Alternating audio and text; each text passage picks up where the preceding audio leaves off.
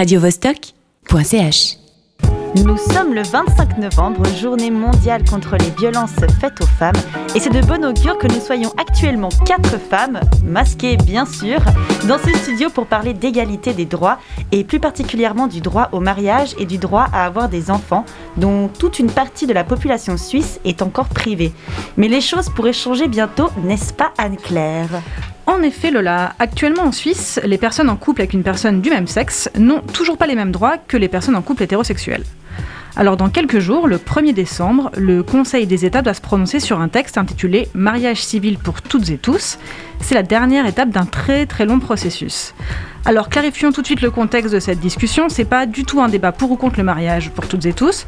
Ce que je vais vous proposer aujourd'hui, c'est un éclairage sur les enjeux de la situation. On va essayer de comprendre qu'est-ce qui va se passer le 1er décembre, pourquoi c'est si important. Et pour vous expliquer tout ça, j'ai fait appel à des expertes. Alors, avec nous dans le studio, Jamila Caron, tu es docteur en droit, maîtresse d'enseignement et de recherche, et tu as géré une law clinique à l'Université de Genève sur les droits des personnes LGBT. Euh, Barbara Conrad, tu es avec nous par téléphone depuis la vallée de Joux. Exact. Tu es alors travailleuse sociale, militante associative, engagée notamment dans l'association fêtière Famille Arc-en-Ciel, et tu es également mère de deux enfants conçus par PMA à l'étranger avec ta compagne. Et toi, Delphine Roux, avec nous ici au studio, tu coordonnes la Fédération genevoise des associations LGBT. Alors tu travailles notamment auprès des jeunes LGBT, mais tu interviens aussi dans les écoles genevoises pour sensibiliser des élèves et former des enseignants et des enseignantes aux questions d'homophobie et de transphobie. Alors on parle ce soir entre personnes concernées, et c'est suffisamment rare dans les médias mainstream pour qu'on le souligne. Euh, pour commencer, un point de situation, Delphine, euh, quand on parle de ce mariage, de PMA, de, quoi on parle? Quels sont les enjeux? Alors, on parle euh, d'ouvrir le mariage civil aux couples de même sexe. Actuellement, le mariage civil, bah, il est ouvert que aux couples de sexe opposé. Et puis, quand on parle de, PMA, c'est la question de la procréation médicalement assistée, qui en Suisse, bah, ça signifie surtout le, fait qu'elle est ouverte aux couples qui ont des problèmes de fertilité. Et puis, euh, c'est uniquement le don de sperme. D'accord. Donc, c'est de ça dont on parle quand on est dans le contexte suisse sur la question de la PMA. Alors, on va plonger dans un petit rappel juridique pour comprendre les enjeux historiques avec toi, Jemila. Pourquoi est-ce qu'on parle de ce texte maintenant? D'où ça vient? Alors, ce texte, il vient d'une initiative parlementaire qui a été déposée en décembre 2013, donc ça remonte un peu, par euh, les Verts euh, libéraux et qui a suivi ensuite un parcours parlementaire assez classique, bien que lent. Il faut savoir par exemple que deux délais ont été demandés euh, sur ce projet parce que les parlementaires n'avaient pas encore fait leur travail. Et donc ce texte, à la base, c'est une proposition d'ouverture du mariage aux couples de même sexe. La question, elle, elle, semble simple. En réalité, elle est assez complexe parce que, comme l'a dit Delphine, lié au mariage, il y a toute une autre série de droits qui arrivent. Donc, par exemple, la question de l'adoption conjointe, la question du don de, sperme, mais aussi la question de la euh, naturalisation euh, facilitée. Tout ça est lié en fait à la question euh, du mariage. Et puis ce qui s'est passé au Parlement, c'est que l'initiative a été déposée. Ensuite, il y a eu des travaux qui ont été menés par la Commission des affaires juridiques du Conseil national. Petit à petit, au fil des travaux, deux options ont commencé à sortir de ces travaux version égalitaire et une version light. Je pense qu'on aura l'occasion d'y revenir. Tout à fait. Et le gouvernement euh, suisse s'est prononcé en janvier 2020 en faveur de la version light. Contrairement à ce qu'ont pensé le Conseil national, donc une des deux chambres parlementaires, s'est prononcé en juin 2020 pour la version euh, égalitaire. Et ce qui se passe le 1er décembre, c'est qu'on a le Conseil des États, donc la deuxième chambre, qui va décider de l'option euh, choisie donc un long travail euh, qui se passe au niveau du Parlement. Euh, ce qui est étonnant, c'est que le mariage civil homosexuel, il est légal dans 29 pays. Alors de l'Afrique du Sud à la Nouvelle-Zélande, mais aussi dans plein de voisins proches de la Suisse, la France, l'Allemagne, l'Autriche, la Belgique, l'Espagne, le Portugal, enfin énormément de pays. Euh, la question que je me pose, c'est pourquoi est-ce que la Suisse, elle ne garantit pas encore une égalité des droits? Qu'est-ce qui coince ici? La, la population, elle n'est elle pas d'accord? Delphine, qu'est-ce que qu'est-ce que tu en penses? Alors, je peux essayer d'amener une réponse au niveau euh, social, bien que c'est difficile de répondre à ce type de questions euh, précisément, mais c'est vrai que la Suisse, euh, quand on parle d'inégalité juridique, et eh ben, concrètement, sur les droits des personnes LGBTIQ, chaque année, il y a un classement européen qui est mené par l'ILGA. Et puis, la Suisse, cette année, elle est 23e sur 49 pays européens. Donc, euh, on pense toujours à la Suisse, patrie des droits humains, etc., etc. Mais il se trouve qu'en fait, sur beaucoup de choses, la Suisse est très très en retard, notamment sur ces questions. Alors, pourquoi je ben, Je pense qu'il euh, y a en partie une lenteur juridique. Peut-être Jemila pourra en parler un peu plus. C'est un petit peu ce que, j'ai expliqué, justement, ce système de, démocratie directe avec le passage dans les chambres. Et puis, on y reviendra aussi, l'éventuel référendum qui pourrait arriver sur cet objet. Oui, tout à fait. Et qui fait que, alors, euh, je ne suis pas une spécialiste de la question, mais peut-être que du coup, la question ben, de, des droits arrive plus tard, alors que euh, au niveau du peuple, ben, finalement, les mentalités, elles ont, elles ont avancé sur ces questions. D'accord. Euh, peut-être donner la parole à, Barbara, parce que Barbara, toi, ton expérience personnelle, elle peut nous permettre de comprendre ce que cette absence de droits égaux, elle implique dans la vie d'une famille arc-en-ciel. Donc, euh, pour rappel, donc, tu es en couple avec une femme et vous avez deux enfants qui ont alors presque 11 et, presque 13 ans. C'est important à ces âges-là. Euh, et donc, vous n'avez pas eu la possibilité de concevoir vos enfants légalement en Suisse et donc vous avez dû partir à l'étranger. Tu peux nous raconter rapidement le parcours par lequel vous êtes passé? Oui, alors effectivement, comme c'est interdit en Suisse, nous on a passé par une banque de sperme, dans notre cas en Espagne, et puis à partir de là, quand les enfants sont nés, ils se sont retrouvés en fait avec une euh, filiation et une protection juridique avec la mère biologique, qui dans notre couple est Doris, donc ma compagne, et aucune filiation euh, avec moi. Euh, donc c'est vrai. Donc mes enfants sont nés, ma fille est née en, en 2008, donc jusqu'en 2020, hein, où on, on est arrivé au terme de la procédure d'adoption. j'étais parent en vrai, je dis toujours j'étais j'étais parent en vrai, mais pas sur les papiers. Et donc ça veut dire que euh, ça donne une famille qui doit composer toujours avec des liens interpersonnels. C'est-à-dire que dans toutes les étapes euh, de la vie d'un enfant, la crèche, l'école, euh, le parascolaire, le sport, enfin toutes ces choses-là, eh ben le parent non reconnu, je dis toujours le parent non statutaire, il, il peut être éjecté du système et il ne pouvait, hein, parce que maintenant c'est vrai qu'il y, y, y a, quand même quelque chose en place, il ne pouvait euh, pas avoir son mot à dire. Et puis c'est vrai que ça crée, euh, bah, disons, ça complexifie quand même euh, les rapports familiaux, euh, pas forcément à l'interne. Hein, euh, c'est vrai que je vois qu'à l'interne, euh, bah, nous on était très clairs. Euh, ça demande de la, du parent biologique d'être très clair, de toujours bien poser les choses dès le départ. Mhm. voilà. Disons dans un premier temps. D'accord. Oui, tu, me disais en préparant l'émission qu'en fait, il y a toujours un peu cette, crainte que quelqu'un puisse te dire qu'en fait, tu n'étais personne par rapport à, ton propre enfant, c'est ça? Exactement, c'est-à-dire que j'étais toujours, je me suis rendu compte euh, qu'en fait j'étais toujours euh, sous, quand même un peu sous tension, en me disant, dans le fond, on pourrait toujours refuser de me considérer comme le, parent de mes enfants. Et, euh, c'est vrai que ça donne, bah, ça donne une réalité qui parfois est un peu tendu, où, j'ai vu à plusieurs reprises, hein, euh, euh, quand mon fils a fait partie d'un groupe euh, pour une expérience, on m'a tout d'un coup, je ne m'y attendais pas, on m'a demandé, mais en fait, vous êtes qui? Et puis tout d'un coup, j'ai dit, bah, je suis sa mère. Ah, d'accord, bah, écrivez, écrivez vos coordonnées sur ce document. Et sur ce document, eh ben, était noté autorité parentale, enfin, tous les termes, hein, disons, classiques.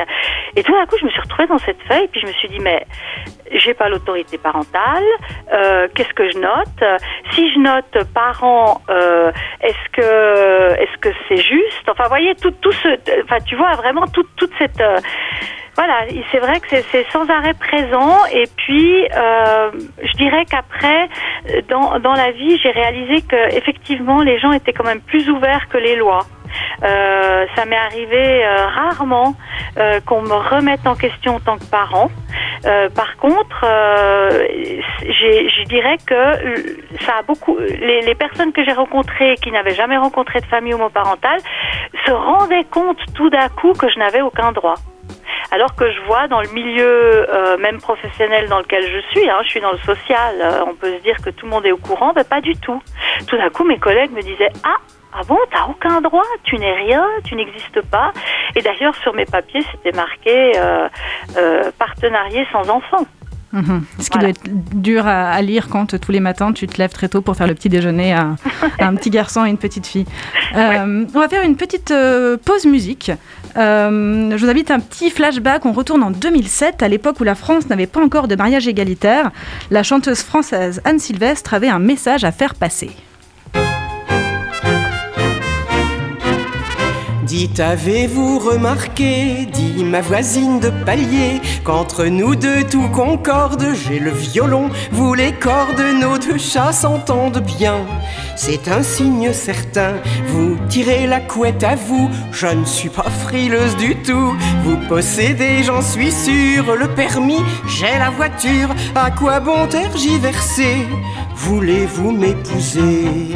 Gay, gay, marions-nous, grimpez donc sur mes genoux, c'est la première étape, ça va pas plaire au pape.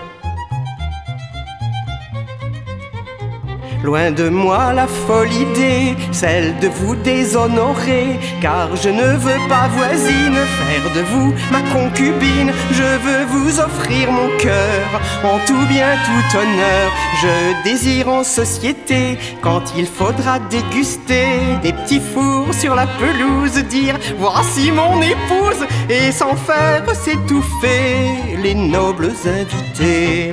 Gay, gay, marions-nous, on me prend pour un voyou, vous croyez que je suis pas cap Je le dirai même au pape.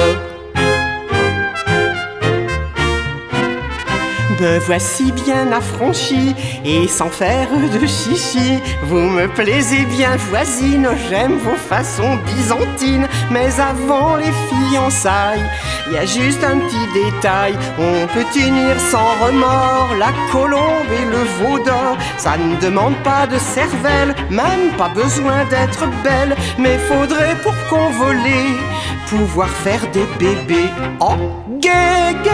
Marions-nous? Quelle est cette histoire de fou? Y a quelque chose qui m'échappe. Faudra demander au pape.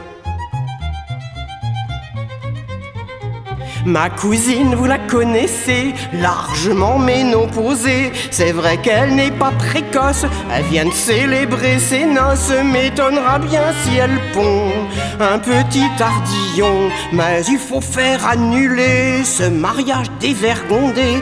Et tous ceux qui lui ressemblent, jeunes et vieux qui vivent ensemble. Et les bonnes sœurs, c'est pas mieux, sont mariés au bon Dieu. Gay, gay, marions-nous, Jésus partout. Si un jour ça dérape, ce sera la faute au pape.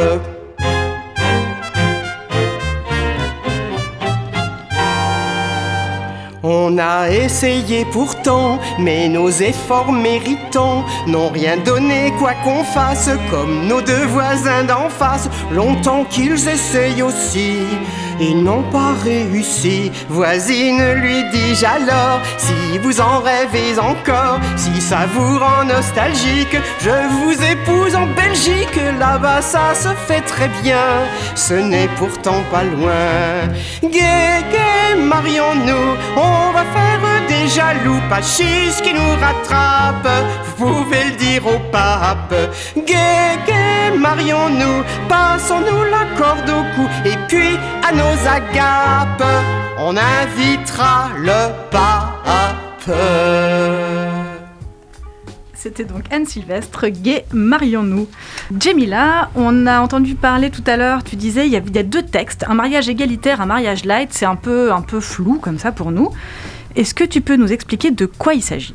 Oui, alors donc on a deux textes euh, sur la table. Le premier, euh, je vais commencer par le mariage light, qui est celui euh, soutenu par notre gouvernement notamment, qui est un mariage qui amène quand même des améliorations en droit. Il faut, il faut le souligner. Tout d'abord le fait qu'on ait une institution de mariage qui est accessible aux couples de même sexe, donc ça c'est un premier point positif. Et ensuite le fait qu'avec ce mariage light viendra notamment la naturalisation facilitée et la possibilité de l'adoption conjointe, qui étaient des choses qui étaient exclues pour les couples de même sexe jusque-là. La version de mariage égalitaire, elle va effectivement plus loin dans le sens où elle donne effectivement l'égalité euh, des droits aux couples de même sexe, en ajoutant notamment euh, la rente de veuve, la procréation médicalement assistée et la présomption de parentalité de l'épouse à la naissance. Une chose que je tiens euh, à souligner, c'est que la différence entre ces deux variantes se concentre notamment sur des enjeux qui concernent spécifiquement les femmes lesbiennes. Et ça, c'est quand même intéressant à souligner au niveau des enjeux plus à un niveau politique.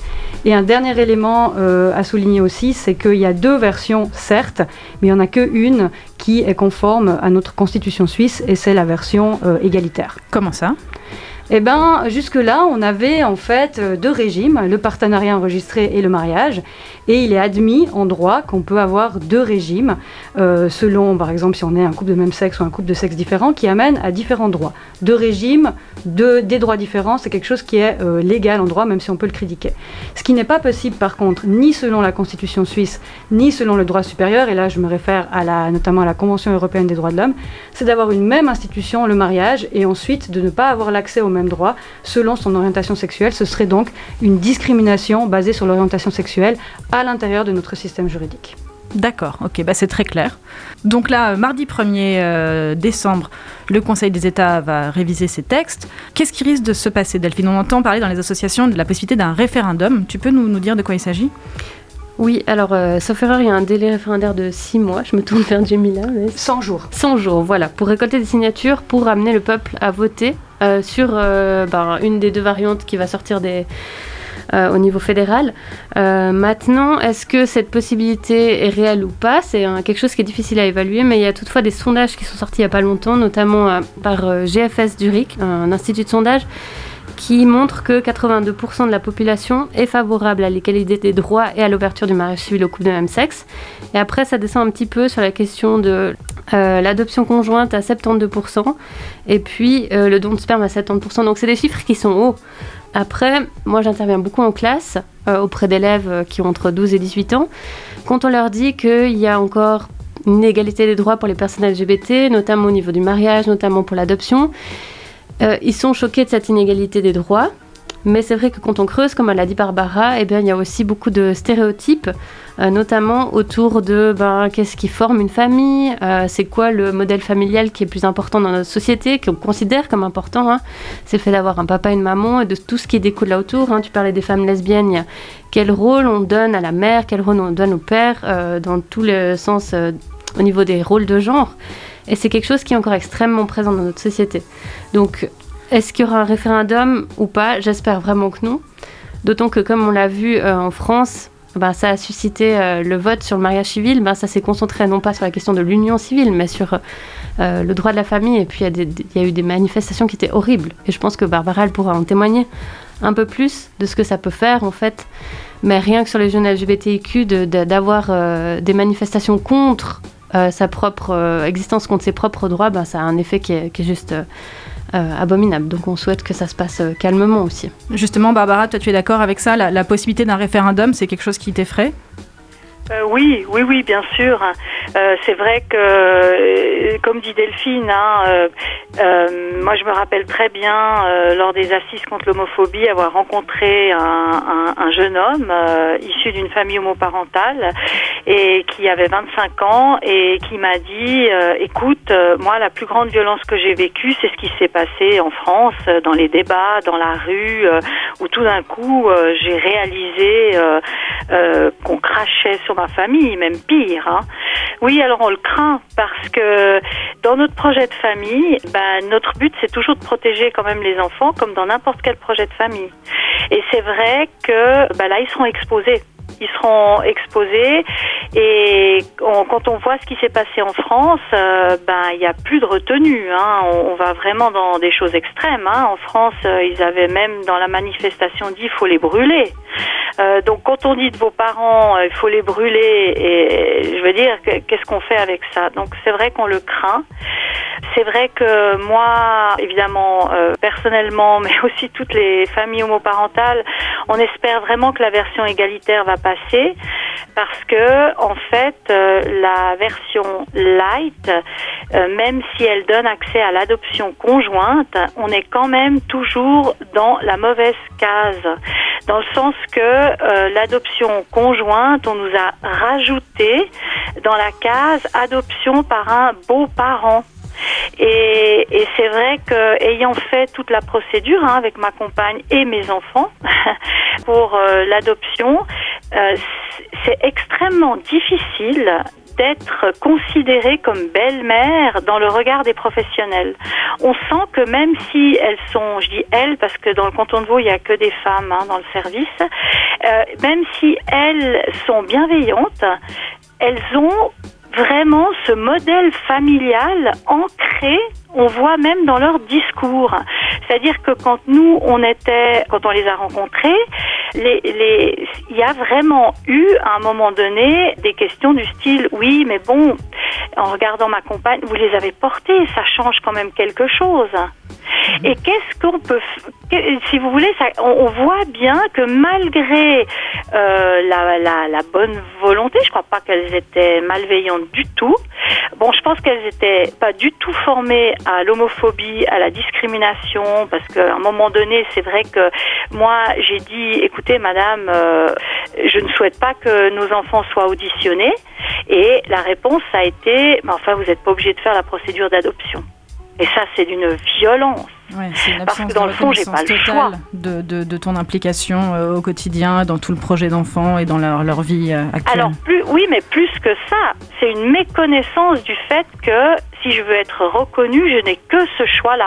Et c'est pour ça que j'espère que euh, la version égalitaire passera, parce que sinon on est toujours, on est dans la mauvaise case aussi parce que euh, on est dans l'adoption et en fait nos enfants ils n'ont ni connu l'abandon, ni il y a une rupture de filiation. Mhm.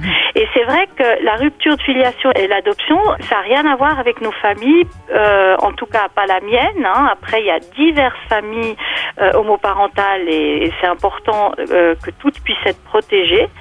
Euh, mais en tout cas, la mienne, où je suis euh, la mère avec ma compagne de nos enfants depuis qu'ils sont nés, il y a, voilà, ils n'ont jamais été ni abandonnés. Il n'y a pas de rupture de filiation parce que le beau-parent, c'est quelqu'un qui arrive après coup. Mhm.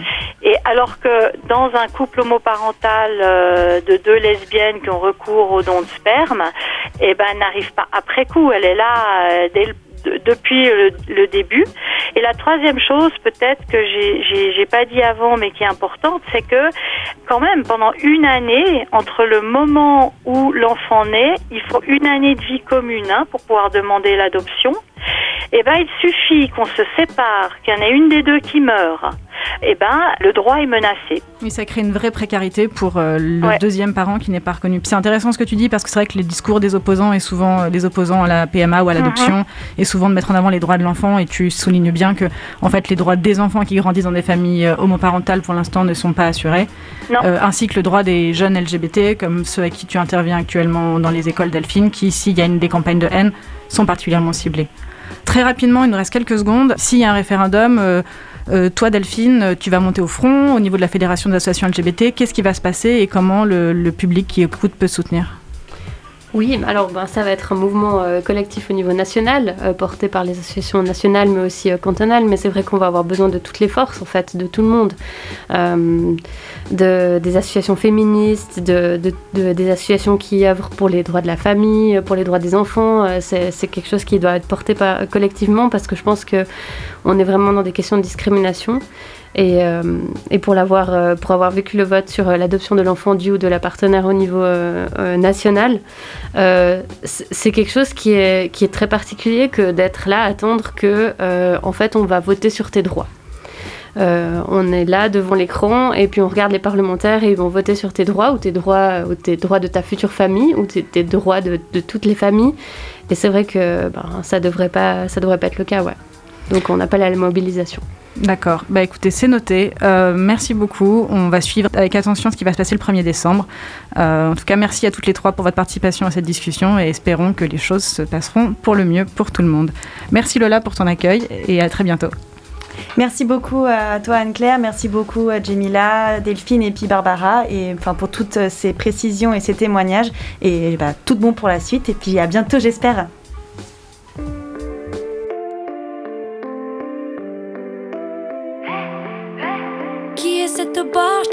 Dans son regard. Sa fille anormale et sa fille au doigt. Défigurez-la. Qui est ce bâtard tendant vers la borderline du raniste affable qui suce sa proie? Décapitez-le. Offrez sa tête au roi. Faites-en ce que vous voulez, vous ne la connaissez pas. La reine veut la dévorer. Offrez sa tête au roi. Faites-en ce que vous voulez, vous ne le connaissez pas. Lui, le prince veut l'épouser. On se cachait, maintenant on s'élève. C'est pas vacher sur les clichés qu'on changera les règles. Il crachait,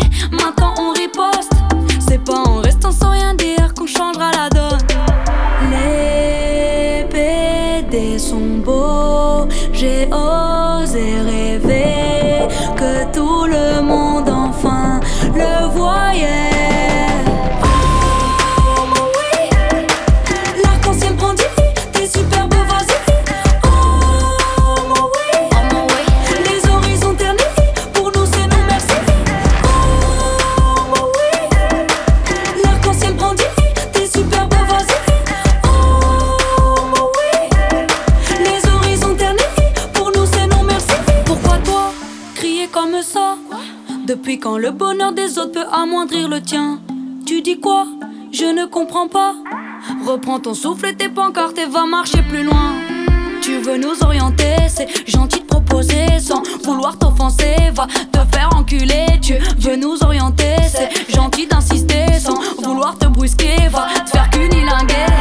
Les PD sont beaux, j'ai osé rêver tout le monde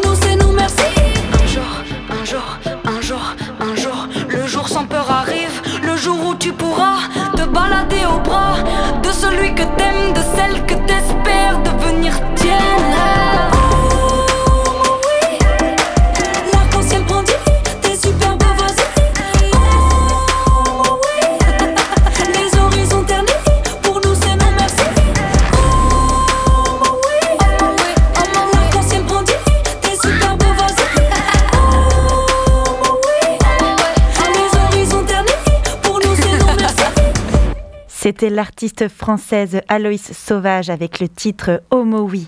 Radio -Vostok